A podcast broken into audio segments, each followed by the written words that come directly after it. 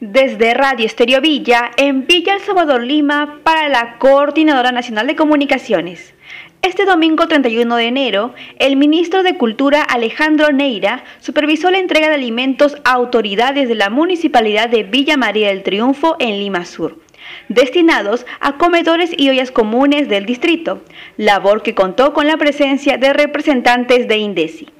De acuerdo al ministro Neira, en este distrito se entregaron más de 22 toneladas de víveres y alimentos para los 198 comedores populares y 279 ollas comunes, que beneficiarán a más de 16.000 pobladores en situación de vulnerabilidad.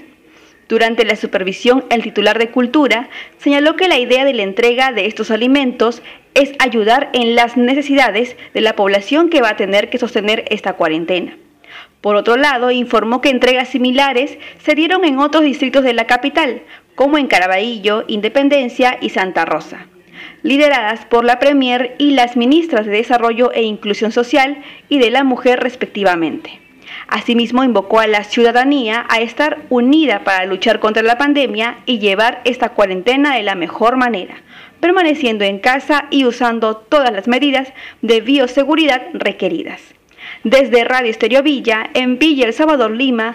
para la Coordinadora Nacional de Comunicaciones, informó Lucero Palacios.